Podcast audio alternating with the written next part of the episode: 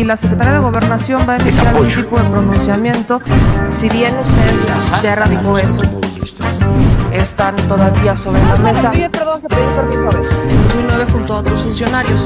Eh, preguntarle, porque aquí... Los somos simplemente administradores de los dineros del pueblo.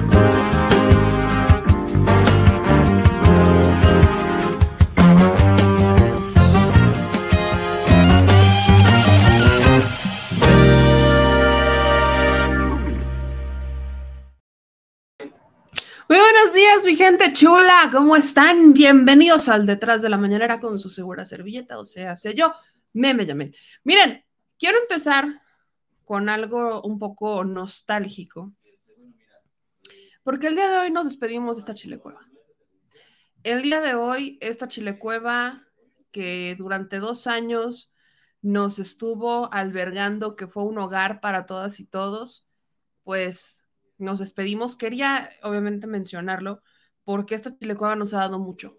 Ya eh, es momento de, cambiar, es momento de avanzar y es momento también de despedirnos de esta chilecueva. Entonces, obviamente, obviamente es eh, para mí nostálgico, es esta sensación agridulce porque aquí hubo tantas risas, alegrías, tristezas también que albergaron esta chilecueva y pues hoy le decimos adiós Hoy en la noche verán una chile cueva distinta, nueva, diferente, pero con su misma, con, su, con ese mismo cariño con el que siempre hacemos todos estos programas. Entonces, este programa está dedicado justamente a esta chile cueva, a esta chile cueva que nos regaló tanto durante dos años.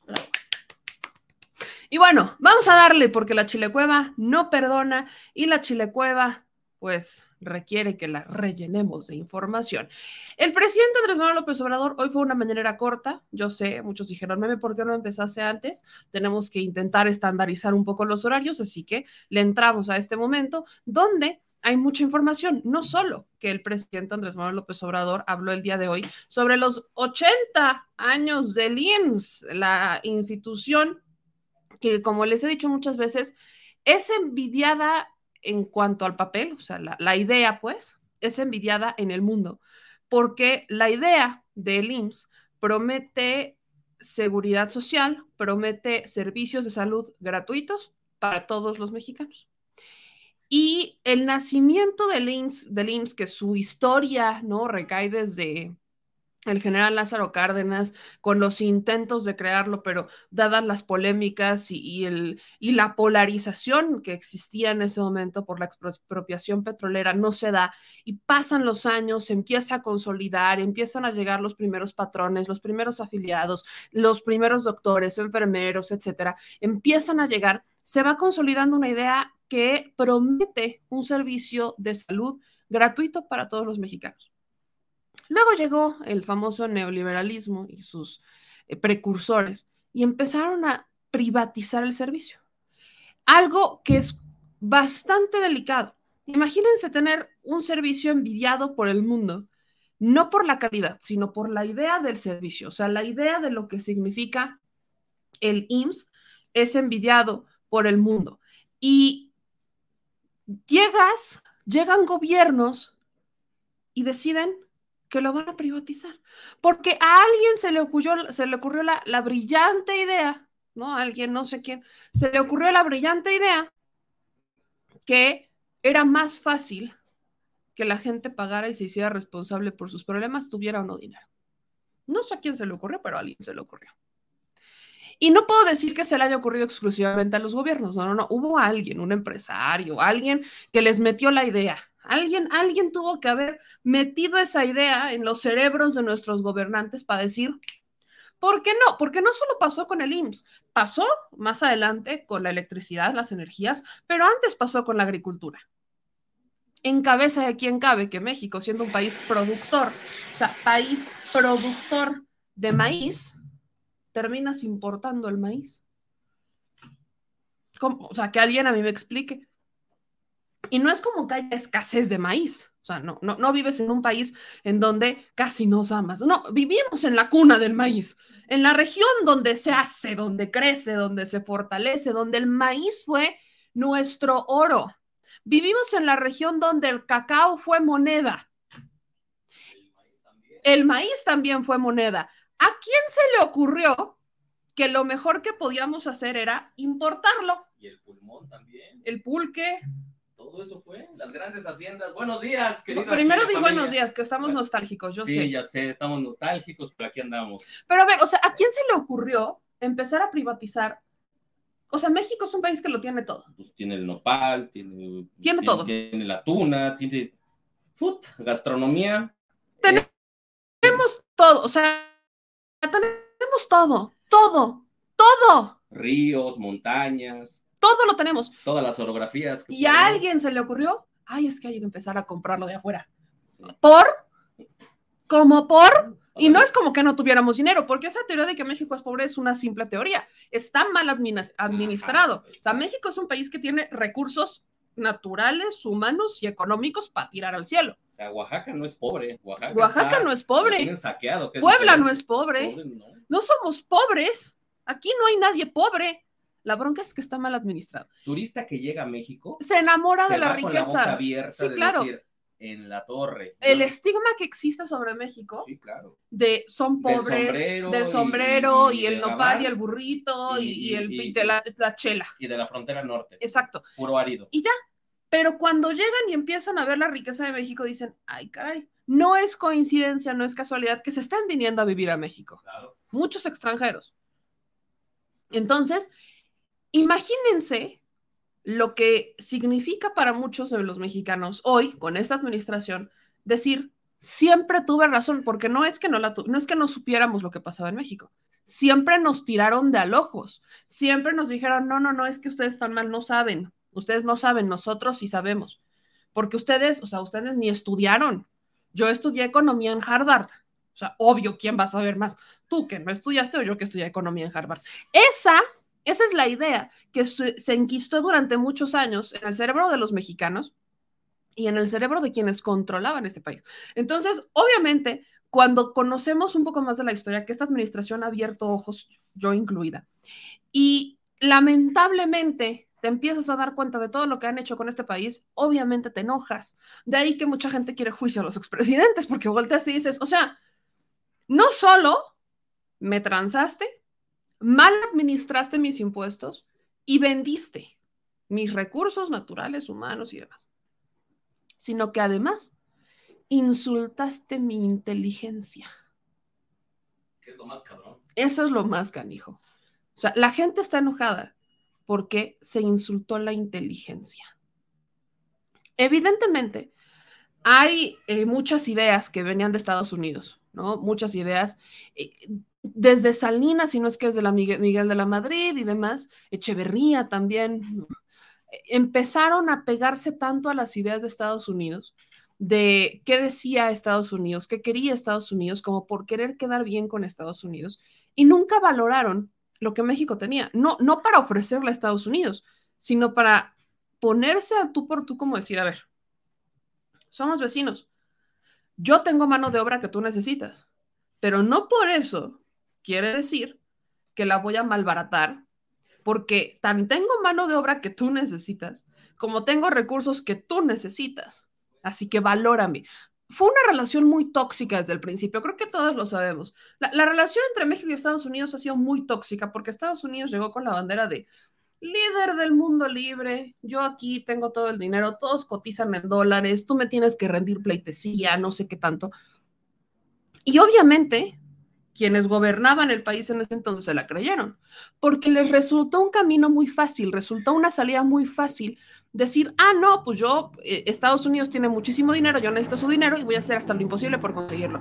Y de ahí que México empezara a vender muchas cosas y empezara a abrir las puertas sin respetar sus límites, sin respetar soberanías. O sea, hagan de cuenta que, eh, y no, no lo quiero decir como un estigma, pero México en, en la relación con Estados Unidos había sido el sumiso o la sumisa de la relación. Ya saben que a mí me encanta usar este tipo de analogías. Se había convertido en el sumiso o la sumisa de la relación, Estados Unidos en la pareja tóxica, el demandante, el dominante, que tiene muchísimos problemas de autoestima, pero los esconde con este dinero. Llega Andrés Manuel López Obrador y llega, ahora sí es momento del empoderamiento, quítense que ahí les voy. Y obviamente encuentras resistencia al empoderamiento. todos los que hemos salido de alguna relación tóxica, hemos vivido este proceso en donde la otra parte no acepta que te quiera salir. Te tacha de ignorante, que tú no puedes solo, que no vas a poder sin él o sin ella, que sin ellos no eres absolutamente nada. Quienes hemos vivido en relaciones tóxicas alguna vez en nuestra vida o conocemos a alguien que las vio, sabemos que esto pasa. ¿No se les hace conocido ese argumento? ¿Qué nos dicen aquí los superempresarios? No todos, pero sí algunos. ¿Qué dice el Grupo de Monterrey? ¿Qué dicen algunos empresarios de Estados Unidos? Exactamente eso. México no puede solo. O sea, ¿cómo es posible que crean que pueden solos? No son nada sin mí. Sin nosotros no pueden hacer absolutamente nada, nunca van a avanzar. ¿Y qué pasa cuando México empieza a dar resultados como lo del peso? Cuando México empieza a resolver problemas con la inversión extranjera, pero bajo sus propias reglas. ¿Qué pasa cuando México les empieza a demostrar, ¿qué crees? Sí pude. Los hace enojar más. Es esta dinámica de relación súper tóxica que se vivía y que se vive en muchas relaciones cuando alguien dice basta. Cuando alguien pone un límite y la otra persona no lo quiere aceptar, te tacha de que no puedes. ¿Y eso qué creen que es? Un reflejo de quiénes son estas personas. Me encanta esta analogía, no sé por qué no lo había dicho antes, pero es exactamente esta analogía. Eso es lo que está pasando en México. Así que quienes no lo hayan querido entender, espero que esta analogía les sirva para entenderlo, porque es obvio que está pasando, porque está pasando ante nuestros ojos. Nos estamos dando cuenta. Estamos volteando a ver que México les está demostrando que sí puede, que sí quizás se va a equivocar, pero ¿qué creen? Son sus errores, los asumimos y nosotros hacemos lo que podemos para recuperarlos y para sacarlos para adelante. O sea, eso, eso es exactamente lo que estamos volteando a ver en este momento. Estamos volteando a ver que México está despertando, que México se está empoderando y eso está molestando, definitivamente está, este, molestando a aquellos que siempre han tenido este control sobre el país. Entonces, uno de los puntos importantes, después de platicarles esta analogía, que creo que vale mucho la pena platicar o comentar, es el caso de los medicamentos, que es también parte de este ejemplo. El tema de los medicamentos es importante porque, volviendo al tema del IMSS todavía con, con mayor claridad, el Instituto Mexicano del Seguro Social prometía servicios o promete, su objetivo es brindar servicios de salud. Y algo básico para la salud son los medicamentos. Y aquí en México existió otra relación tóxica con los políticos. Lo platicábamos con el doctor Frisby ya hace mucho tiempo, cuando él nos decía, bueno, es que el negocio de los medicamentos empezó con los políticos y con una esposa de un político, una pareja de un político, que se dio cuenta que venderle medicamentos al gobierno era un gran negocio. Entonces, como se dio cuenta que era un gran negocio, lo empezaron a replicar otros políticos. Para evitar los conflictos de interés, se empezaron a escudar con empresas en donde ellos no figuraban de primera mano, pero estaban sus hijos, sobrinos, primos, estaban las familias, pero están nombres también. Y entonces se empezaron a hacer del control, porque pues son amigos, ¿no? Entonces aquí aplicó mucho el compadrazgo el, oye, fíjate que pues mi hermano, mi amigo, mi compadre tiene estos medicamentos, cómpraselos a él. Y conforme se fue haciendo más grande el poder de estos políticos, sobre todo priistas, pues empezamos a ver que el emporio de los medicamentos de la distribución médica estaba entre los madrazo, entre los beltrones, échense esta. Incluso el hijo de Bartlett se dedica a la distribución de aparatos médicos. ¿Nos estamos dando cuenta de lo que está pasando? Este es a lo, esto es a lo que voy. ¿Por qué quienes en algún momento ocuparon cargos de elección popular son los que están detrás de las grandes distribuidoras médicas? ¿Por? ¿A quién se le ocurrió que esa era una buena idea? Es un gran negocio, porque el medicamento es algo que siempre van a necesitar. ¿Y qué pasaba con los medicamentos? Que los vendían más caros y le sacaban un jugazo a los medicamentos, pero como les platico, un jugazo a las medicinas le sacaban. La famosa mafia médica. Le sacaban una cantidad de dinero a los medicamentos que se volvieron multimillonarios. O sea, podrían no, vivir, no, no volver a trabajar en su vida si es que en algún momento llegaron a trabajar. Y no preocuparse por absolutamente nada y sus generaciones. Ese es el tema con las medicinas. Entonces llega Andrés Manuel López Obrador y les dice, ¿qué creen? Se les acabó el business. Ahí les voy. Y empieza a plantear estrategias distintas. Obviamente, volvemos a mi analogía de la relación tóxica. Empiezan a sentir que les van a quitar el poder, el dinero, así tengan dinero, les duele que les quiten, y empiezan a decirle a México, no vas a poder sin mí. Y empiezan a boicotear todas las estrategias. Esto se convierte en una guerra frontal para presionar al gobierno, como en una relación tóxica, cuando eras persona dependiente de alguien y decides independizarte y esta persona te pone el pie para que entiendas que no puedes sin él o sin ella. Exactamente es la misma analogía con el tema de los medicamentos. Entonces, los distribuidores médicos que, o sea, estas empresas que detrás tienen a estos políticos que han estado en contra de este tipo de políticas de Andrés Manuel López Obrador toda la vida, están en ese afán de decir, sin mí no puedes y te lo voy a demostrar y te empiezan a poner el pie y empiezan a armar redes para boicotear las entregas de los medicamentos. ¿Y quiénes se convierten en sus grandes aliados?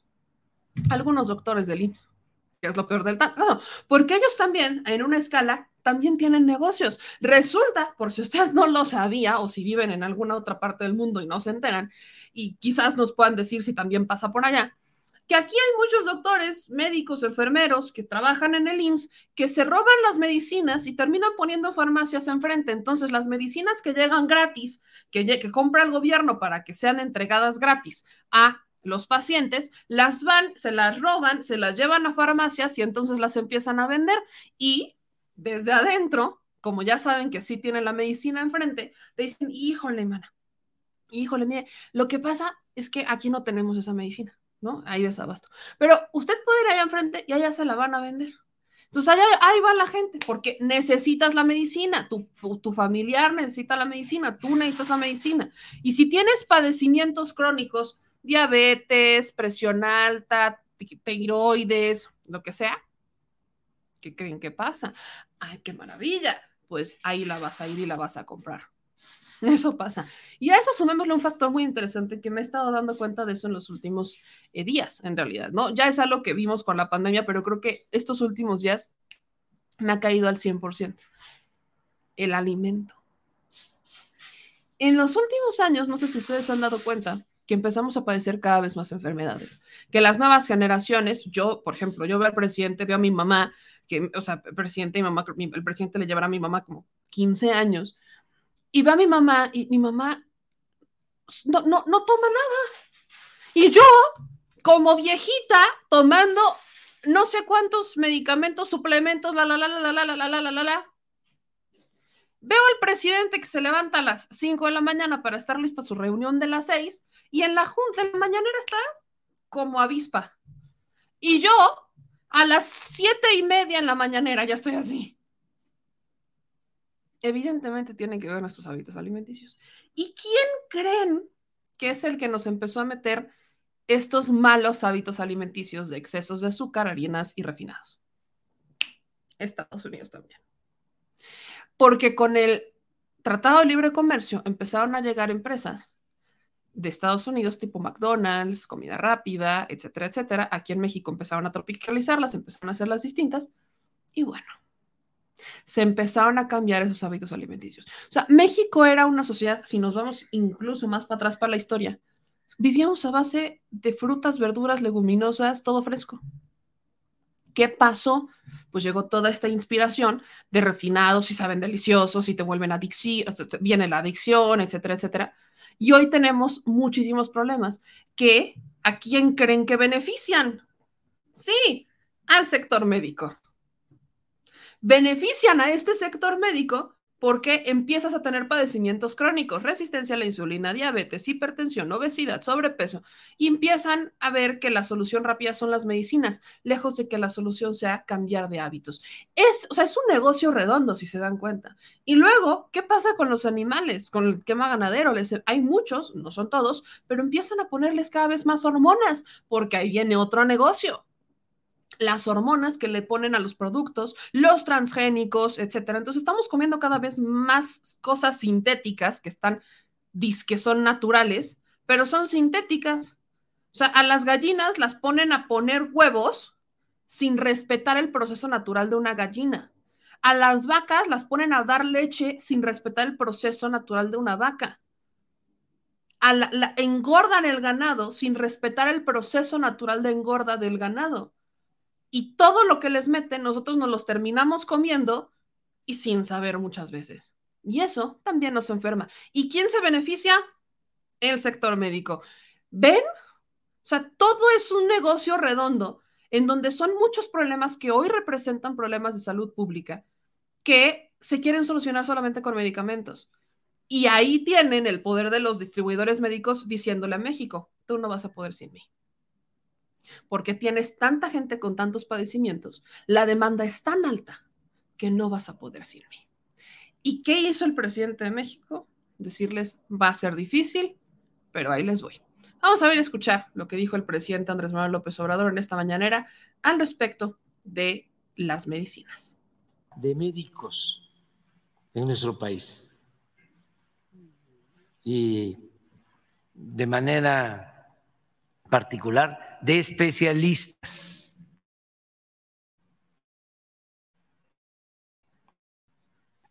Porque no tenemos en nuestro país los médicos y los especialistas que política irresponsable que se aplicó en materia educativa, porque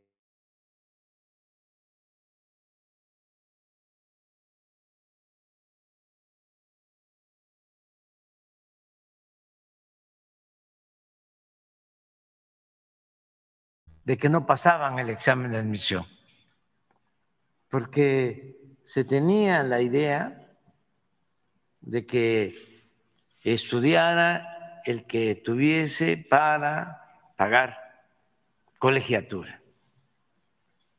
Era una privatización de la educación silenciosa, lo mismo que en el caso de la salud que se atendiera, que se curara, que pudiese eh, salvarse ante una enfermedad, de que tuviese para ir a un consultorio privado, a un hospital privado, como si la educación y la salud fuesen privilegios y no derechos. Entonces, ese error garrafal, y en política suele suceder que los errores son como crímenes, de cerrar las puertas a los que querían estudiar y rechazar a los jóvenes, nos dejó sin médicos y sin especialistas. Cuando hicimos ese recorrido con SOE, por los 80 hospitales de el INS Bienestar. Recuerdo que fuimos a Yucatán y hay tres hospitales del INS Bienestar y en ninguno de los tres había pediatra. Y estamos lanzando convocatorias para la contratación de médicos y de especialistas y se quedan vacías las eh, plazas, continúan vacías. Todo un desafío, pero ya estamos enfrentando esta falta de médicos y de especialistas, se va avanzando, eh, estado por estado, y estamos también recurriendo atraer médicos, especialistas, muchos no entienden esto, no entienden que la salud es un derecho humano fundamental, que no tiene que ver con cuestiones políticas o ideológicas, que tenemos que pensar más en la fraternidad universal cuando se trata de el derecho a la salud. Entonces, ya vamos avanzando. También se amplió eh, el ingreso para estudiantes de medicina, se están creando escuelas de medicina como nunca y se amplió considerablemente, pues al doble el número de becarios para que quien eh, termine la licenciatura en medicina pueda hacer una especialidad. Y ya vamos a tener más especialistas y así vamos a ir resolviendo el déficit de médicos. Y tenemos el compromiso de hacerlo pronto. Y todo esto con el apoyo, la experiencia eh, de los trabajadores eh, de la salud del Seguro Social. Y vamos eh, todos avanzando. Y desde luego no podemos abandonar lo que es el servicio eh, tradicional, lo que se conoce como el régimen ordinario, el que dio motivo a la creación del Seguro Social, que el trabajador y sus familias tengan atención médica eh, en todos lados. Estamos hablando ya de 21 millones 400 mil trabajadores. Esos son los que están inscritos eh, en la actualidad al Seguro Social. También es muy importante que se conozca que estamos llegando a eh, un promedio de salario mensual de esos 21 millones de 400 mil trabajadores, de 15 mil pesos mensuales.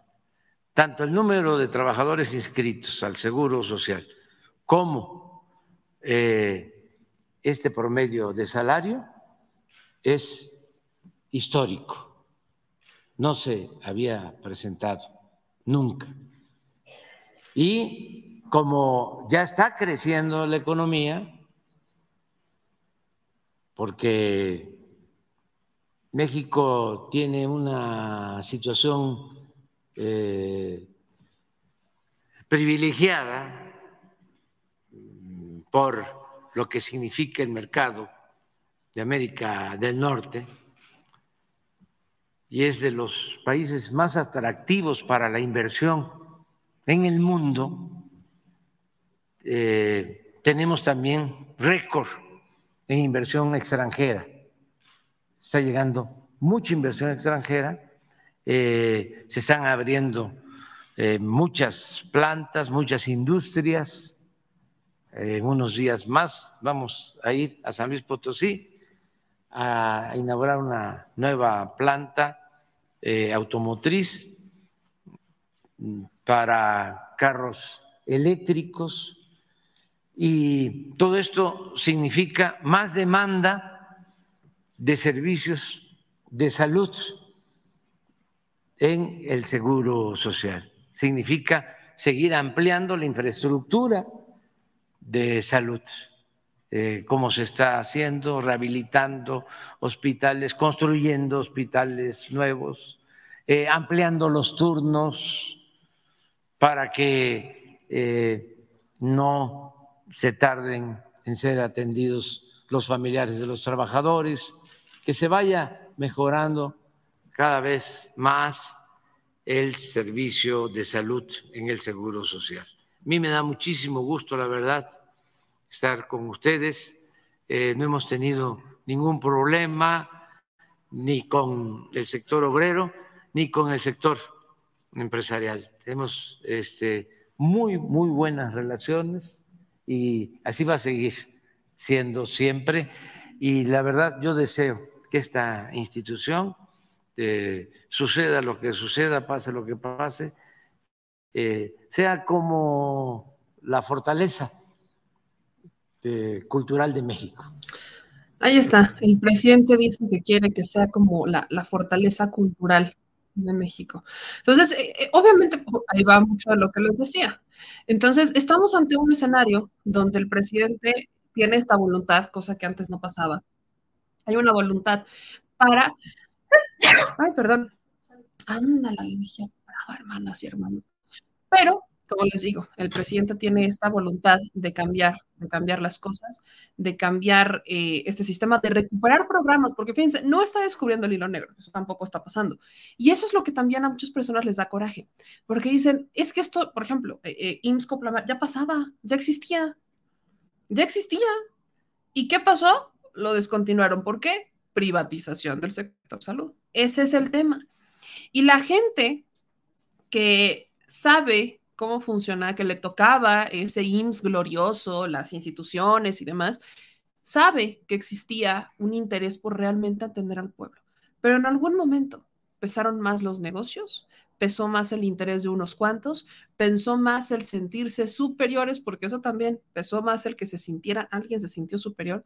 Empezaron con esta modita de que como venían de estudiar maestrías y doctorados en universidades, el Ivy League y no sé qué tanto, eran mejores que los demás y nunca entendieron que para poder representar bien a su gente, tenían que entender a su gente. Y miren, no está mal que se vayan a Estados Unidos o que vayan a buscar prepararse, eso no está mal, pero no pueden creer que eso es exclusivamente lo que necesitan para ser buenos gobernantes.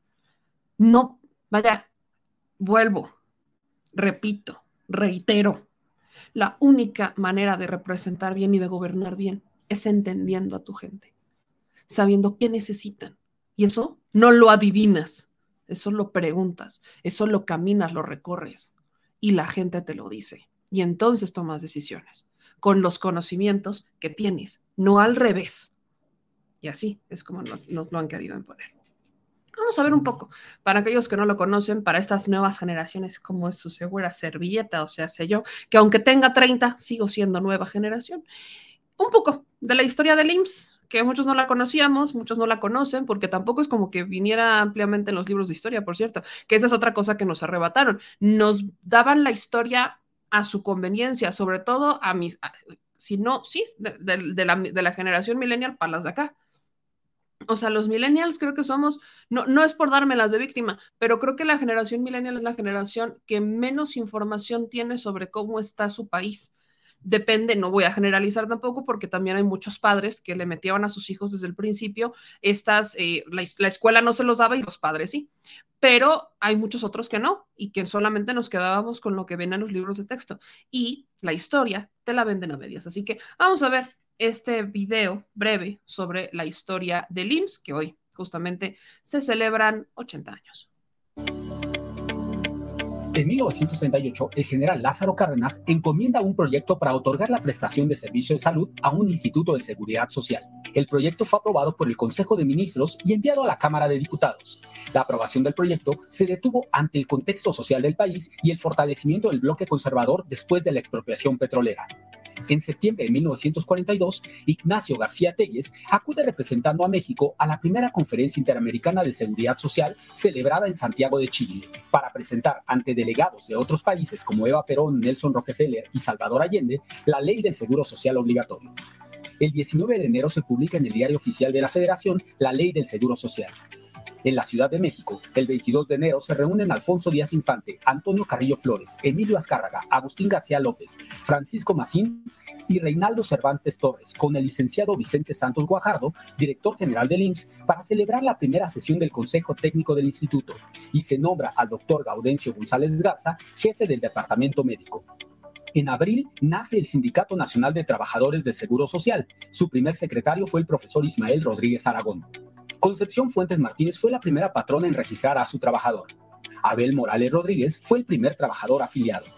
El 3 de enero, el licenciado Ignacio García Telles asume la dirección del IMSS. El primer consultorio se instaló el 5 de enero en las calles de Mariscal y Rosales, en la colonia tabacalera. El hospital número 1 inicia operaciones en la Condesa, a la par del servicio de infecciosos en Calzada de Tlalpan, un sanatorio en Santa María la Ribera y la clínica de la avenida 5 de Mayo el artista Salvador Zapata diseña el primer símbolo del instituto. Julieta Rico Sierra se convierte en la primera enfermera del IMSS. El IMSS, lentamente pero de manera firme, se extiende a todo el país. Los primeros estados en sumarse fueron Estado de México, Tlaxcala, Puebla, Jalisco, Veracruz y Nuevo León. La primera escuela de enfermería en el IMSS inicia operaciones. Creación de la clínica de maternidad número uno se extiende la seguridad social a familiares de trabajadores afiliados. El 13 de septiembre, Miguel Alemán inaugura el edificio en Paseo de la Reforma 476, diseñado por el arquitecto Carlos Obregón Santa Silvia. El director Antonio Ortiz Mena amplía la cobertura en el país con el régimen de seguridad social para los trabajadores del campo en Baja California, Sinaloa y Sonora. Se inaugura la raza y se develan los murales El pueblo en demanda de salud de Diego Rivera y por una seguridad social completa y para todos los mexicanos de David Alfaro Siqueiros el IMSS pone en marcha el sistema de servicio médico familiar. Adolfo Ruiz Cortines lanza la primera pelota en el coloso de la colonia Narvarte, del Parque de Béisbol del Seguro Social. El primer partido fue entre los Diablos Rojos de México y los Azules de Veracruz. Benito Coquet convierte las casas de la aseguradora en centros de seguridad social la Convención Mundial de Seguridad Social declara la maternidad del IMSS como la más grande del mundo. Con la inauguración del Teatro del Seguro Social, inicia la red de teatros más grande del país. David Alfaro Siqueiros crea el mural Apología de la futura victoria de la ciencia médica contra el cáncer en el antiguo Hospital de Oncología. Federico Cantú talla y modela en bronce y mármol el emblema del IMSS. Se inaugura la primera unidad del IMSS, la Cuauhtémoc, la más grande del país. Los países miembros de la CIS consideran que, por el liderazgo del IMSS, el organismo sea siempre presidido por esta institución.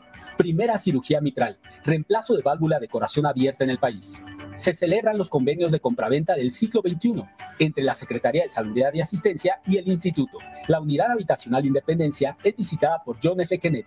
También la recorrieron Charles de Gaulle, el Mariscal Tito, entre otros. Se inaugura el Centro Médico Nacional Siglo XXI, referente médico en Latinoamérica. Inauguración del Hospital de Especialidades de León, Guanajuato, donde se hizo el primer trasplante total de brazo. Juan Pérez Jolete, de Ricardo Poza, cumple 101 funciones en el Teatro Hidalgo, con la participación de Ignacio López Tarso. Abre sus puertas el Centro Vacacional Huastepec.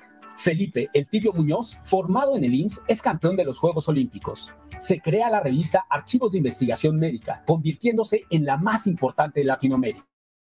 Se designa en Colima a la primera delegada licenciada Josefina López de Espinosa, quien desempeñó el cargo por 10 años. Se realizan adiciones a la ley del Seguro Social, ampliando los derechos para los ejidatarios, comuneros, colonos y pequeños propietarios.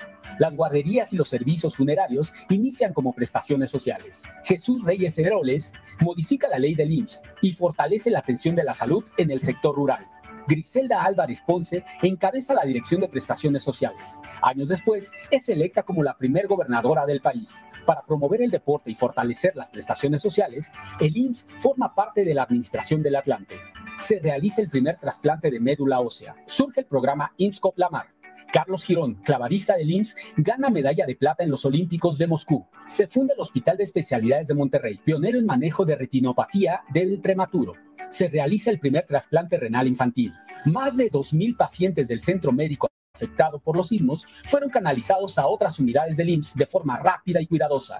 Se puso en práctica una técnica quirúrgica para curar el mal de Parkinson. Se realiza el primer trasplante de corazón. Como un ejemplo en la construcción de hospitales contra sismos, reabre siglo XXI. El IMSS realiza el primer trasplante de hígado infantil en México. Surge la nueva ley del Seguro Social y nacen las AFORE. Un año después se constituye la hoy AFORE 21 Banorte. Se crea el Seguro de Salud para la Familia. Incorporación al régimen obligatorio a estudiantes de nivel medio superior y superior. El concurso para crear el himno del IMSS fue ganado por Jaime Muñoz y Ricardo Serna creación de la estrategia de programas integrados de salud prevenir. Se realiza la primera cirugía de separación de siamesas. Se crea la unidad médica de alta especialidad de Mérida, Yucatán, donde realizan un trasplante renal a paciente con VIH e insuficiencia renal crónica. Primera aplicación de veneno antiarácnido polivalente en el mundo. La vacuna pandémica de influenza AH1N1 se desarrolla en siglo XXI nace el SECART para rehabilitar y reinsertar integralmente a la población con discapacidad por accidente de trabajo o enfermedad. El Centro Virtual de Operaciones en Emergencias y Desastres es inaugurado. Se realiza el primer implante de corazón artificial permanente. Se crea IMSS Digital para digitalizar trámites del instituto. Se extirpa un tumor intraabdominal de más de 60 kilos. El instituto se suma a la campaña Únete para poner fin a la violencia contra las mujeres. el IMSS implementa un protocolo de atención de urgencias código infarto. Fernando Platas, medallista olímpico en Sydney, recibe un reconocimiento a su trayectoria en el IMSS. Inauguran la primera unidad de detección y diagnóstico de cáncer de mama. El presidente Andrés Manuel López Obrador visita 80 hospitales rurales de IMSS Bienestar. Inicia el programa para incorporar a las personas trabajadoras del hogar. Los trabajadores obtienen el derecho de inscribir a sus hijas o hijos en las guarderías. Se transparentan los procesos de licitación con transmisiones en vivo. El IMSS reconvierte 20.000 camas y habilita 16 unidades hospitalarias móviles para la atención del COVID-19. María del Rosario Lora fue la primera trabajadora en recibir la vacuna contra el coronavirus. Entra en funcionamiento el primero Oncocream nace el órgano público descentralizado Servicios de Salud del IMSS para el Bienestar. Inicia la federalización de la salud de Nayarit. Nace la estrategia ELSA para cuidar la salud de las y los trabajadores. Se realiza el primer trasplante bipulmonar en el IMSS. El H Consejo Técnico determina que concubinos derechohabientes del mismo sexo tienen acceso a servicios de salud y seguridad social. El IMSS llega a 2023 y alcanza poblaciones a las que no había llegado, a las y los mexicanos sin seguridad social, personas trabajadoras independientes, del hogar y millones más. El águila abre sus alas y abraza más fuerte que nunca a las y los mexicanos en esta transformación. Hoy somos un IMSS más seguro y más social. 80 años IMSS. Ándale, pues está larga la historia del IMSS, ¿no? Esa sí, esa sí está larga. Pero bueno, otro tema de la mañanera, este es rapidísimo, tiene que ver con el AIFA. Uh, ha estado circulando desde hace varios días información donde dicen que los aviones de carga van a, eh, que el gobierno federal iba a obligar a los aviones de carga a moverse a la IFA. Miren, este es el momento en el que yo digo, hermanas y hermanos, no pusieron atención en las clases pasadas, ¿verdad? Porque de hecho, hace el año pasado, fue el año pasado, vaya, yo sé que la gente que ve las mañaneras diarios se va a acordar, pero yo permítanme ayudarlos para los que no. Estuve justamente buscando el video, no lo he encontrado porque no me acuerdo exactamente qué mañanera fue, pero el secretario de Gobernación, Adán Augusto, había informado que estaban en negociaciones, de hecho hubo una reunión entre algunas aerolíneas y el secretario de Gobernación, que también fue noticia, por cierto, donde estaban buscando llegar a acuerdos y hubo un movimiento que hace el gobierno federal para empezar a migrar a los eh, a diversas aerolíneas a el AIFA. Uno de los primeros criterios para mudarlas era que quienes no hubieran cubierto su cuota con el AIFA, pues vamos, digo, con el Aeropuerto Internacional de la Ciudad de México, vámonos para el AIFA. Si no, o sea, vaya, no, tenemos broncas eh, porque no estás cubriendo tu cuota de servicios aeroportuarios aquí en Benito Juárez, eso está generando problemas, es más barata en el AIFA, no la pagues acá, vete al AIFA y asunto resuelto. Y además, estaban empezando a negociar con los aviones de carga, decir, vámonos a la IFA. Eso tiene un año, fue un año, tiene un año, no que será, 10 meses que pasó, más o menos. Y entonces, desde ese momento, estaban, este, estaban obviamente cuestionando al gobierno federal que los iba a obligar y que no sé qué, la la, la, la, la, la, la, la. Y aquí volvemos al punto donde hoy la prensa, meses después, vuelve a sacar el tema, como si no hubiera tenido la información de 10 meses antes, cuando ya se habían dado estas negociaciones con el secretario de Gobernación y algunas aerolíneas. No sé qué pasó, se les olvidó, no sé qué ocurrió, pero justamente se habían dado estas negociaciones. Hoy en reforma, no es que los van a obligar y que no sé qué. Hay mucha resistencia, eso es cierto. Por ejemplo, Iberia, me decía el señor productor en la mañana que Iberia ya les dijo que no, o sea, que él no se va a mover, hagan lo que quieran hacer, que Iberia no se va a mover porque no hay conexiones. Entonces, sigue siendo un tema la conexión hacia el AIFA. Recordemos que las obras secundarias, que algunas recayeron en el Estado de México y otras en la Ciudad de México, aún no están terminadas. Eh, obras que tienen que ver con el tren, las carreteras, interconexiones, o sea, hay algunas cosas que todavía están haciendo que tienen que ver con las conexiones viales para llegar y salir del AIFA. Y además, súmenle la desinformación que existe, porque para moverse en el IFA, claro que te puedes mover. Hay microbuses, hay camiones, hay estas vans chiquitas donde pagas, creo que 120 pesos y te llevan. O sea, lo que pagas, es más, a veces pagas más de taxi del Aeropuerto Internacional de la Ciudad de México y aparte en una unidad autorizada por el aeropuerto para salir del aeropuerto y llegar a tu destino en la Ciudad de México que de la IFA. O sea, 120 pesos. Yo he llegado a pagar hasta 400 pesos de el Aeropuerto Internacional Benito Juárez a la Cuauhtémoc o a la Benito Juárez. He llegado a pagar hasta 400 pesos. Me van a decir que les duelen 120 pesos de la IFA para acá en uno de estos transportes. Cuando van a Estados Unidos, cuando van a otros países, existen esos mismos transportes. Las veces que cuando yo llegué a ir a Nueva York hace muchos años, no, no agarré un taxi, son carísimos. Lo que agarré fue una van o un, camión que te lleva hasta el centro de Manhattan y te traslada y ahí sí te cobra qué. Y fíjense, ese creo que me cobró 45 dólares ida y vuelta. Entonces, ven que cómo existe toda una desinformación al respecto y las comparaciones son completamente desequilibradas, no tienen razón de ser. Entonces, hay mucha estigmatización todavía hacia la IFA, hay mucho poder de, mala información al respecto todavía alrededor de la IFA y también faltan todavía obras. En cuanto a, eh, recordemos que los aeropuertos también son centros eh, de carga y descarga aduaneros, existen también algunas cosas que se deben de poner, me dice el productor, seguramente tendrán que rentar, comprar terrenos, bodegas, etcétera, pues probablemente lo tengan que hacer, pero es como si volvieran a abrir en otra zona. Hay beneficios de movilidad en cuanto a la operación del aeropuerto, pero todavía hay resistencias. Lo que dijo el presidente en la mañanera es que no se les está obligando, son negociaciones a las que se están llegando y que todos se están poniendo de acuerdo.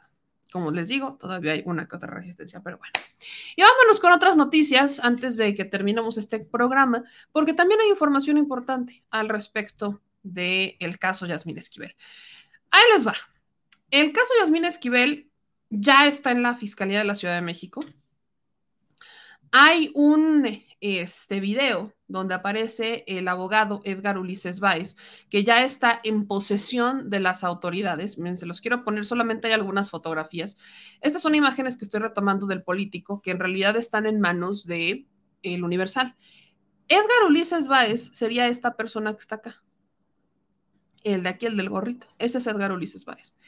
Aquí está él firmando algunos documentos. Este sería Edgar Ulises Báez, ¿no? Que hasta hace un momento era un misterio para muchos quién era, cómo se veía, dónde estaba, quién es, donde nadie lo conoce, no se ubicaba, etcétera. Yo les platicaba que la entrevista que tuvo Edgar Ulises Báez con eh, Eje Central, el reportero de Eje Central decía que Edgar Ulises Báez pues estaba mal, que tenía neumonía y que eh, estaba, eh, que su casa estaba un poco desordenada, que incluso pues él se le veía con cubrebocas, se le veía mal, que tenía apoyo de tanque y demás, porque por eso no había hablado, que por eso no daba entrevistas, que porque estaba enfermo. Ahí se puede ver una imagen de una persona que yo no puedo decir si está bien o mal de salud, se ve que está completamente tapado, cubrebocas, gorro, etcétera, pero este es el famoso Edgar Ulises Báez, al menos es lo que nos dicen que es Edgar Ulises Báez. Y resulta que integran un video de Edgar Ulises Báez a la carpeta de investigación que todavía no resuelve el caso. Es un video en donde se observaría junto con su notario Amado Mastachi. Y todo tiene que ver con relación a el caso de la ministra Esquivel. Solamente el Universal habla de videos, pero solo está mostrando las capturas de pantalla, donde se ve a Edgar Ulises Báez sentado en una mesa donde sostiene un documento en sus manos, mientras que el titular de la notaría 121 de la Ciudad de México se encuentra detrás de él. Hay otra captura, que es la que ustedes están viendo, donde pues está con pluma en mano y da la impresión de que está firmando un documento. Estas imágenes darían sustento a la versión de que Edgar Ulises Báez habría firmado un documento en el que confiesa que copió partes de la tesis de la ministra. Este es el tema. Recordemos que la UNAM y que Edgar Ulises Báez a medios, o sea, la única entrevista que dio, dijo que él no había plagiado, que eso no era cierto pero también habría la oportunidad o, o, daba, o abría la puerta para decir que la asesora de tesis les llegaba a compartir información. Son piezas de rompecabezas que después de escuchar o después de conocer la versión de la maestra, que por eso la corren, que dijo que ella le compartió a Edgar Ulises Báez la tesis o el proyecto de tesis de la ministra Esquivel, le empiezan a dar sustento a la teoría o al argumento de la ministra Esquivel. O sea, todo se empieza a armar. Por eso es que yo les decía, esta investigación va a ser muy importante. El día que ahora sí se presenta la investigación y empiecen a darle, aquí es cuando vamos a empezar a ver que que la UNAM está en problemas. Hermanas y hermanos, la UNAM está en problemas. Yo ya no puedo retractarme con eso. La UNAM está en problemas. Y miren, todo nos ha llegado a cuentagotas. Y por supuesto que yo lo dije desde un principio, plagio es plagio aquí en China. Solamente tenemos que saber bien qué pasó. Y ahora las cosas ya empiezan a agarrar un sentido, al menos a mí ya se me hizo todo más claro después de ver estas fotos. Porque justamente, si todo esto es cierto, si estas fotos son ciertas y demás, este es el video, esta es la confesión notariada de la que habló la ministra Esquivel. Estas fotografías, este video, es la confesión notariada de la que la ministra Esquivel, en la que Edgar Ulises Báez aceptaría que él fue el que plagió la tesis. No se conoce el video, el Universal dice que lo tiene, solamente compartió capturas de imagen, que son las que están viendo en este momento, pero si sumamos lo que pasó con la maestra Marta Rodríguez Ortiz, que la corrieron de la UNAM por confesar que ella le dio el proyecto de tesis a Edgar Ulises Báez. Y este video, donde Edgar Ulises Báez estaría con el notario presuntamente firmando la declaración donde dice que él fue el que plagió, la UNAM está quedando muy mal. Hermanas y hermanos, muy mal. Pero ¿qué creen? La UNAM no se está quedando de brazos cruzados. Porque la UNAM ha insistido en que quiere correr a la ministra Esquivel. No como tal, bueno, no correrla, quitarle el título. Y no como tal ha sido el rector de la UNAM, por supuesto que no, sino que es el Consejo Universitario. Ahí les va una carta que acaban de, que compartieron el día de ayer, que ayer la, justamente la estábamos viendo. Es una carta bastante extensa en donde le están exigiendo al rector Graue que tome acciones para sacar a la ministra Esquivel, para quitarle su título, perdón. Dice el Consejo Universitario, la autonomía es un principio fundamental de la UNAM, por lo que es obligación de todas las personas que en ella estudiamos, nos formamos o trabajamos, garantizarla, respetarla, ejercerla y cuidarla.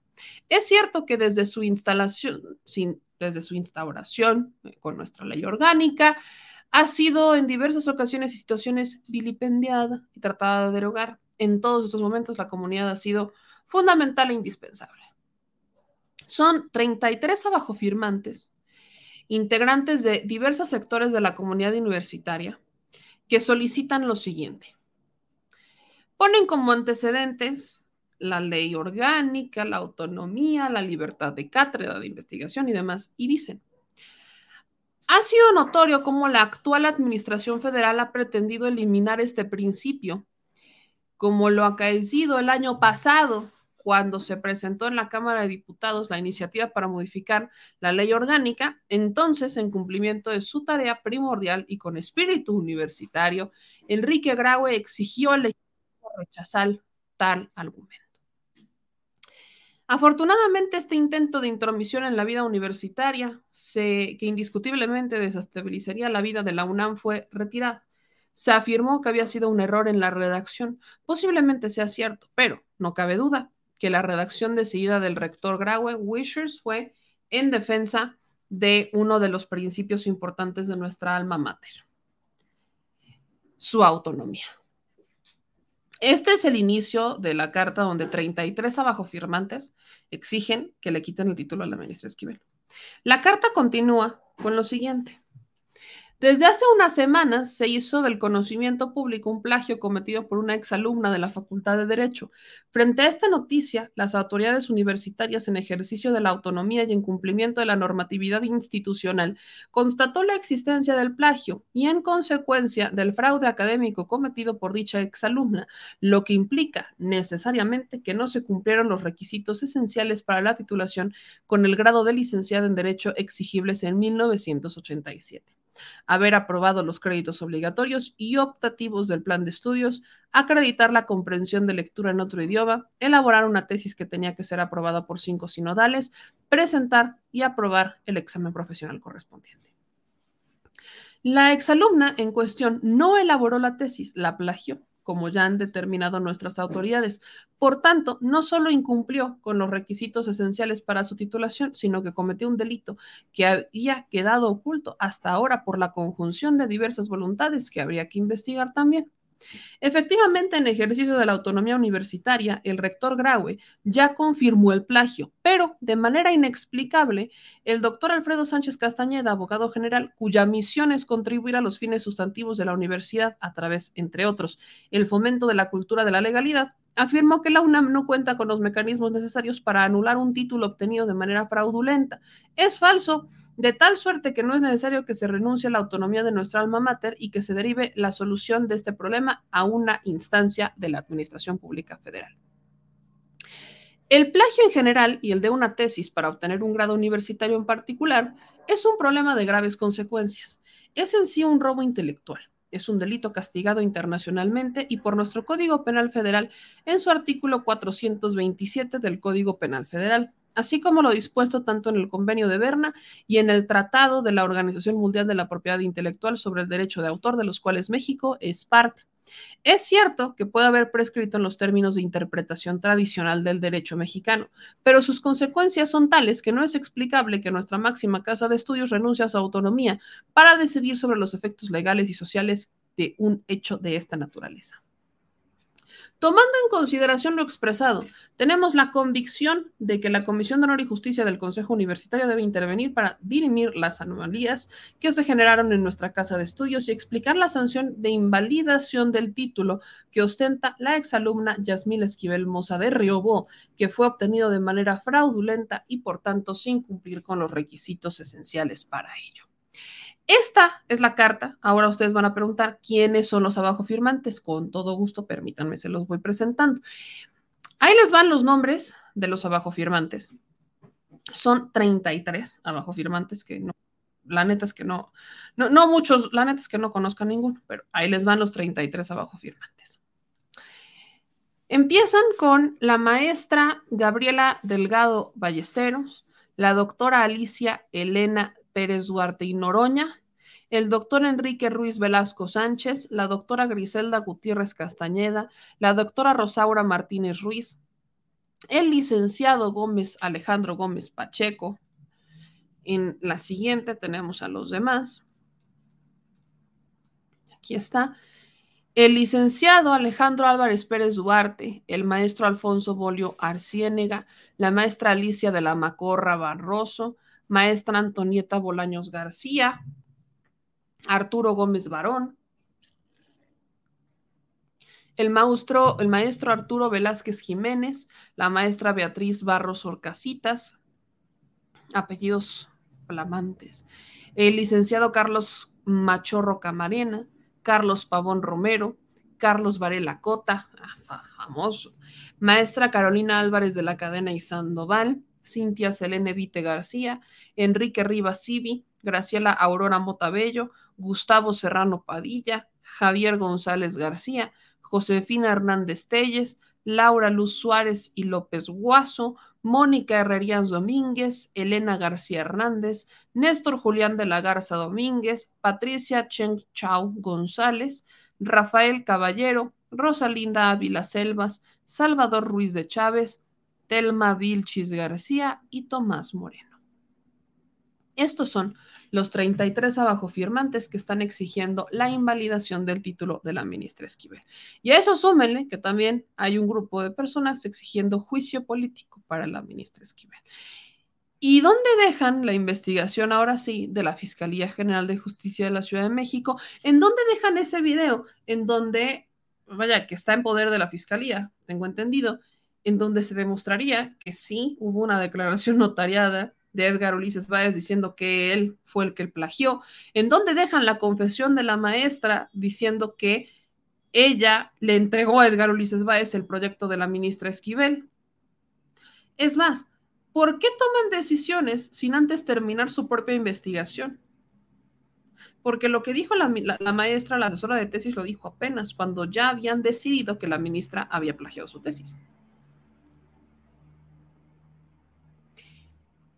Este caso, la UNAM va a querer aventarle la bolita a alguien más. porque la UNAM es la que tuvo que haber dado la cara desde el principio. No es el primer caso de plagio que se da la UNAM. No es un secreto, es, un, es una leyenda urbana, es un secreto a voces si lo quieren ver, pero no es un secreto bastante oculto el que se hable sobre el plagio en la UNAM, que eso es lo más triste, ¿no? Se ha hablado de plagio en la UNAM en más de una ocasión, el tema de la venta, compra y venta de tesis, compra y venta de títulos. Y, si, y la UNAM ha mantenido un prestigio muchos años pese a eso donde, le, donde, donde este caso le estalle en la cara a la UNAM, que ya estalló, pero ellos todavía lo, lo, quieren cubrir, o sea, están intentando mandarlo como bajito del, del, del tapete para que nadie sepa, nadie supo, nadie dijo nada. Pero este caso es la caja de Pandora. Y el caso de la ministra Esquivel, donde las investigaciones sigan adelante y se compruebe que la UNAM no solamente está mintiendo, sino que la UNAM está encubriendo algo más grande, que es un, un negocio sistemático de plagios de tesis y títulos comprados, va a perder ese prestigio internacional del que gozaba. Si es que todavía lo mantiene. La cosa es delicada. Vamos a ver en qué acaba esto. Y en otras noticias, porque esto no se acaba hasta que se acaba, un juez otorgó una nueva suspensión en el tramo 5 norte y sur del tren Maya. Obviamente, la organización Sélvame el Tren está muy contenta. Pues aquí está este documento que comparten en sus redes sociales con fecha del 18 de enero, diciendo, el 17 de enero del 2023, el juez primero de distrito en el estado de Yucatán ha otorgado la suspensión provisional de la construcción del tramo 5 norte y sur del Tren Maya, cuyo trazo va de Cancún a Tulum, con base en el artículo 68, fracción primera de la Ley General de Desarrollo Sustentable. A partir de hoy, se debe suspender o paralizar cualquier acto que tenga como finalidad la continuación de tala, desmonte en los terrenos mencionados, de modo que no se permite la remoción o destrucción de la flora del terreno. El movimiento Selva Meltren pide apoyo y difusión a esta información para evitar que continúen los trabajos en esta zona y que se rompa la ley. Seguiremos luchando para salvaguardar el agua, la selva de la península, porque de ello depende nuestro presente y futuro inmediato. Miren, yo no sé si ustedes recuerdan, nosotros fuimos a la zona, porque ayer justo nos decían, hagan investigaciones propias, dependen del presidente para todo. No, no, no.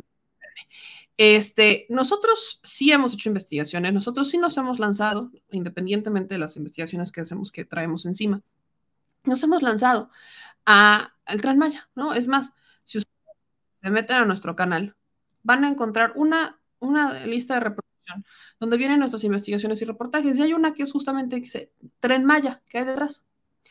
Y aquí le dan clic y empezamos con estas, estos videos donde recorrimos el Tren Maya. Fuimos a recorrer el tramo 5 Sur. Ahí estamos en el tramo 5 Sur. Y en este tramo, o sea, esto, este es el camino que nos llevó hasta el Tren Maya. Este es el tramo 5, ¿no? Aquí es justamente donde está el tramo 5. Esto fue hace varios meses ya. Y pudimos dar fe y legalidad de muchas cosas.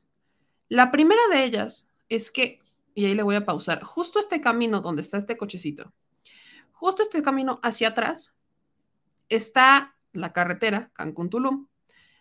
De este lado, que sería mi lado izquierdo, ¿no? Aquí donde está el cursor, está Río Secreto, los terrenos de Río Secreto. Y enfrente está Calica. Así tal cual, se los digo. Del lado izquierdo, Río Secreto. Río Secreto porque es importante, porque la organización Selva está integrada por los dueños de Río Secreto. Y enfrente, Calica. ¿Qué es Calica? Calica es una empresa que se encarga de hacer detonaciones para extraer material del subsuelo llevárselo a Estados Unidos y construir carreteras con ese material en Estados Unidos. Y ha generado una, un ecocidio brutal en esta zona. O sea, todo esto ustedes lo ven y este es un camino que ya estaba hecho, este es un camino que no hizo el gobierno federal, este camino ya existía. Y te lleva hacia una zona de cenotes, te lleva hacia el otro lado, o sea, te, te lleva por allá. Y todo esto, literal, es como una barda de calica que además está la carretera y del otro lado también está Calica. O sea, del otro lado que tira hacia el mar está Calica. O sea, los terrenos de Calica es todo esto, cruzando la carretera. ¿Por qué lo sé? Porque todo esto había letreros que decían advertencia, o sea, todos te advertían que en esta zona hacían detonaciones.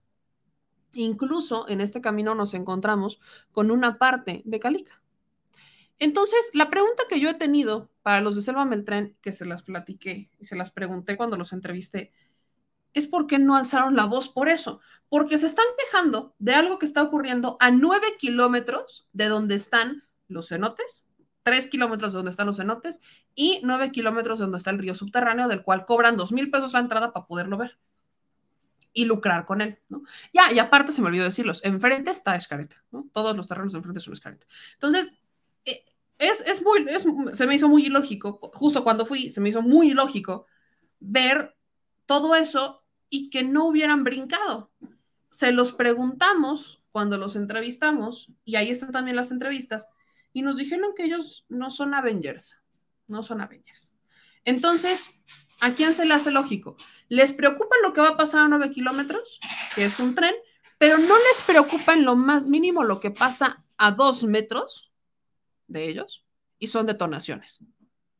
Y su principal argumento no solo es la devastación ambiental, que Calica ha devastado brutalmente la zona, o sea, es un ecocidio brutal lo que ocurre ahí, sino que aparte su argumento es que como va a pasar el tren y está cerca de los cenotes, se van a, se van a derrumbar, va a haber material que va a caer hacia estas zonas. Han subido videos donde dicen que material ya cayó, que no sé qué, ok.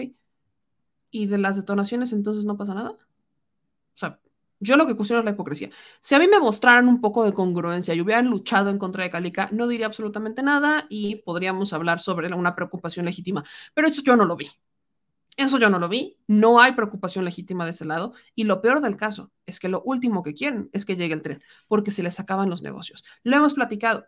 ¿Cuál es el principal... Eh, ¿Cuál es el, el, quién es el que está más enojado con que llegue el tren? Son dos industrias o dos negocios, el inmobiliario y el turístico, por alguna razón que es brutal, pero ahí les va. El inmobiliario, porque evidentemente ellos han vendido los terrenos en esta zona, que también es, una, es un ecocidio inmobiliario lo que generaron ahí, pero han vendido, han vendido los terrenos en esta zona como exclusivos, un paraíso, etcétera. Y eso ha permitido que logren elevar los costos de la zona, de departamentos, etcétera, porque van con el, es que es, que es exclusivo, ¿no? Es que es exclusivo, es que, este, pues obviamente, o sea, no lo puede pagar cualquiera, es, etcétera. Entonces, cuando, cuando volteamos a ver que les podrían quitar ese negocio cuando volteamos a ver que podrían realmente estar perdiendo dinero porque ya no lo van a poder vender tan caro, porque ya no es tan exclusivo, porque la gente va a poder llegar, se va a poder trasladar, se va a poder mover, obviamente estamos hablando de recursos que no van a llegar. ¿Y qué pasa con el tema turístico? Que yo no lograba entender. Yo decía, es que el turista, o sea, van a llegar más turistas así.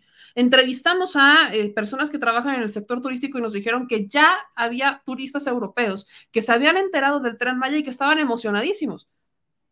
Pero ahí les va el por qué sí. Porque el tren Maya, las obras secundarias del tren Maya contemplan zonas turísticas accesibles para todos. Para entrar a Xcaret es carísimo para ver todo lo que existe en Escaret, para ver todo lo que hay en Escaret, es carísimo, es carísimo. Entonces, hoy, con el tren Maya, se abren oportunidades justamente para que la gente, todos, tengan la posibilidad de turistear en la zona. Volvemos al argumento de la exclusividad. Lo exclusivo los va, se les va a tumbar y los van a obligar a bajar los precios.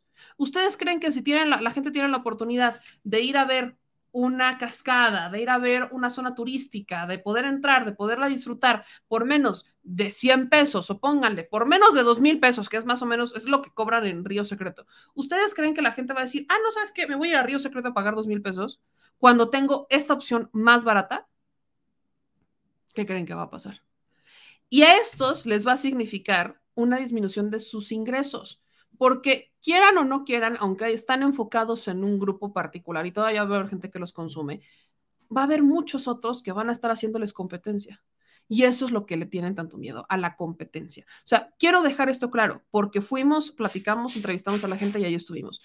No existe un argumento ecológico, no existe un argumento ambiental lo suficientemente congruente para que ellos digan que están preocupados por la construcción del tren Maya. Es un tema comercial. Están enojados porque podrían perder este argumento de la exclusividad, que, de exclusividad, perdón, que les ha permitido mantener tan caros las, los boletos de entrada a sus distintos zonas turísticas. Ahí está. Y bueno, dicho eso, ya nos vamos. Vamos con algunos de sus comentarios. Ah, sí, sí, sí, sí. Que se investigue por qué los directivos de la UNAM le dejan pasar su tranza a Lencho Córdoba. Ah, ese es otro tema. Felipe, ni a los estudiantes les dejan entrar gratis. Eh, aquí dicen, muy bueno concepto tu, tu, observación, le dicen a Katy. Son esquilmadores nacionales y extranjeros. El lema de la UNAM fue determinado por quienes siempre se sintieron superiores al pueblo mexicano con menos recursos. Por mi raza hablará el espíritu y su raza era criolla. Dice Moma, híjole, pero pues les, va a llegar el tren Maya aunque no quieran. Acá nos dice Jesús Acevedo, mi tío abuelo Ignacio García Telles fundó el IMSS. Besos. Nos dice Tomás Falcón, meme, no consumo medicinas, me levanto a las 4 de la mañana, camino un poco más de 10 kilómetros, me baño con agua fría y a pesar de la susodicha pandemia, estoy sano. Moma, pues tengo 52 y mis amistades saben menos que tú, meme. Es frustrante a veces, es frustrante, pero bueno. Los dejo con el clima, mi gente linda. Nos vemos en la noche porque, eh, ah, porque la pregunta es, entonces detuvo el tramo 5. Yo no sé qué va a pasar, tengo entendido que estas suspensiones ya simplemente no, no sirven de nada porque recordemos que el presidente ya les metió el, el, famoso decretazo, ¿no? Del que tanto se quejaron, en donde son obras de seguridad nacional. Bajo el argumento de seguridad nacional, entonces no pueden hacer absolutamente nada, porque pesa más el, eh, el argumento de seguridad nacional que el amparo. Tengo entendido que así funciona. Entonces, por más amparos que estén aprobando, pues el gobierno federal les va a responder, ah, sí, bueno, pues aquí está, ahora sí que tu amparo pues muy bien, gracias, ahí nos vemos. Eso es lo que eh, tengo entendido, déjenme eh, este, corroborar esa información, pero justamente por eso el gobierno federal, el presidente dijo, pues vamos a tener que, vamos a tener que aplicarles el, el acuerdo para que ya no me detengan la obra porque tengo que entregar a finales del 2023. Entonces, ahí andamos. Tengo entendido que no la van a frenar por este decreto, acuerdo, que fue muy polémico, por el tema de seguridad nacional. Pero vamos a ver qué pasa y les estoy actualizando cualquier cosa. Por lo pronto, mi gente linda, les mando un abrazo, un favor a todos, porque hay un tema que también estamos investigando. Me han llegado muchísimas denuncias eh, relacionadas con las pensiones y las tarjetas del bienestar. Mucha gente me está diciendo, sobre todo las pensiones, que ellos aplicaron al programa, que primero les llegó su primera pensión, pero ya no les llegó después y que les están dando largas y que no se las dan, etcétera. A todas estas personas, por favor, mándenos un correo. Necesito testimonios directos, no el de el primo de un amigo de la abuelita. Necesito testimonios directos, porque son muchas personas las que me dicen, me enteré de la, la, la, y cuando les pregunto, oigan, ¿tienes a la persona que le pasó? ¿Sabes quién es tu mamá, tu papá? O sea, es alguien extremadamente cercano a ti como para poder platicar con esa persona y que podamos resolverlo o podamos hacer una investigación clara y ya no me contestan. Entonces, yo sé que ha pasado mucho. Les voy a pedir a todos los que tengan temas con el Banco del Bienestar o con el tema de las pensiones para adultos mayores o discapacitados, sobre todo estas dos, avísenme. También en el programa Jóvenes Construyendo el Futuro me han llegado algunas denuncias de empresas que están abusando de los jóvenes y le están quitando la lana. También necesito testimonios directos porque les pregunto cómo se llama la empresa y no me dicen. Entonces necesito los testimonios directos para poder darle un seguimiento correcto y poder llevar estas denuncias a la mañanera, porque si no, no me va a dar la vida. Y pues voy a quedar en un tema de oídas y si lo que queremos es que se resuelva, necesito temas contundentes. Entonces, por favor, mándenme mensajes para que podamos eh, sacar esto adelante, ¿va? Nos vemos en la noche, Chile Banda, y como les repito, nos despedimos de esta Chile Cueva. Gracias, Chile Cueva, te queremos mucho, te mandamos un beso, te vamos a extrañar mucho. Ahorita nos despedimos prudentemente de la Chile Cueva, pero nos vemos por la noche en nuestra nueva, nueva, nueva, nueva cueva. Así que les dejo el clima, cuídense mucho, por favor, y nos vemos por la noche. Despídanse de la Chile Cueva, como ya nos despedimos nosotros. Un beso, yo soy Meme sigan compartiendo la transmisión, comenten, compartan, dejen sus likes. Nos vemos en la noche. Adiós.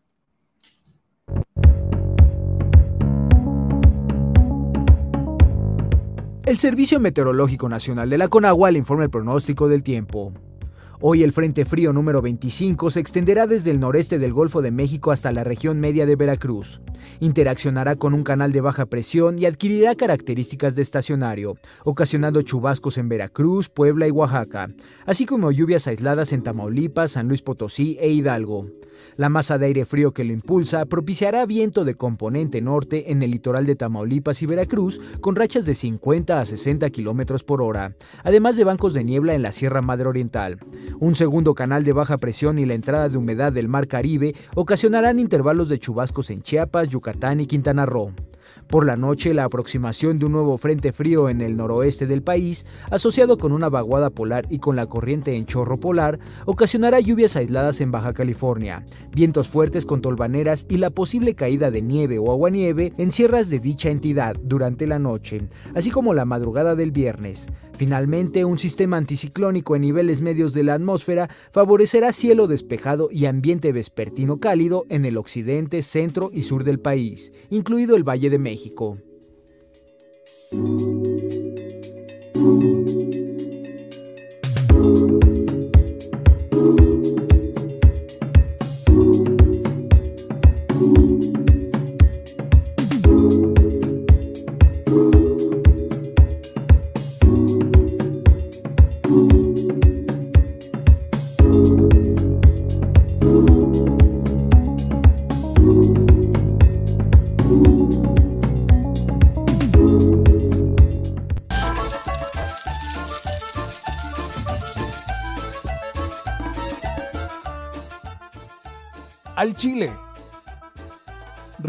Una forma de apoyar nuestro proyecto e impulsarnos a generar más y mejor contenido es a través de los superchats en nuestras transmisiones en vivo. Solo tienes que dirigirte al recuadro donde escribes mensajes, darle clic al símbolo de moneda, colocar los datos de tu tarjeta bancaria, el monto a donar y de forma inmediata se verá reflejado en un recuadro de color con el mensaje de tu preferencia.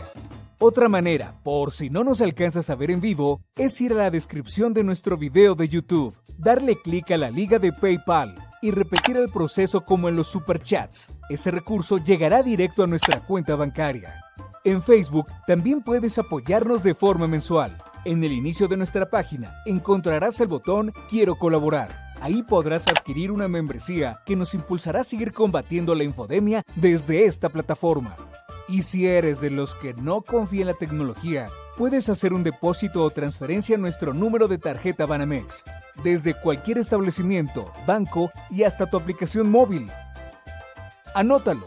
El número es 4766-8415-9203-0897. Recuerda, esto es completamente voluntario y es una forma de apoyar e involucrarte más con este proyecto independiente. Hazlo tuyo y comparte.